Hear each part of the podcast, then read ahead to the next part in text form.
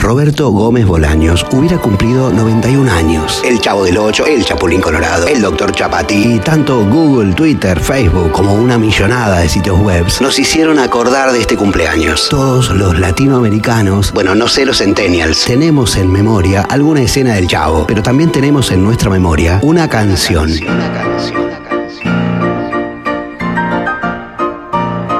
Se trata de la marcha turca de Beethoven, escrita en 1811 y estrenada en 1812 en Budapest. Ah, mentira, eso a nadie le importa. La versión que recordamos es esta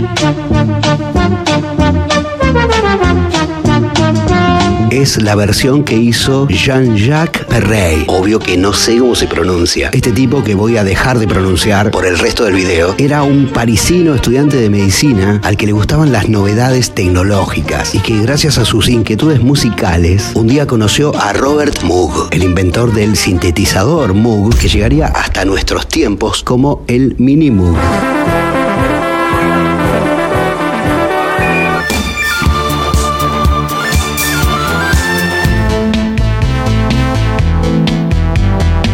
Tanto le gustó el sonido de este nuevo invento que en 1969 editó un disco llamado The Happy Moog. Inquieto y fascinado con este sonido, al año siguiente sacaría otro disco llamado Moog Indigo y en ese disco se le ocurrió reversionar la marcha turca de Beethoven.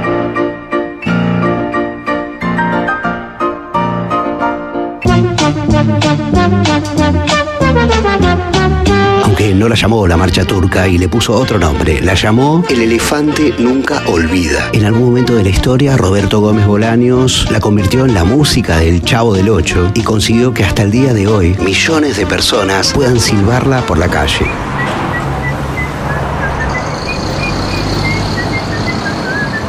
Pero no fue la única, ¿eh? porque muy probablemente más de uno y una recordarán esta canción. Se llama Country Rock Polka y está en el mismo disco de Jean Murió en el año 2016, hace cuatro años, en Suiza, como Borges, y muchos lo consideran el padre de la música electrónica. ¿Qué me contás?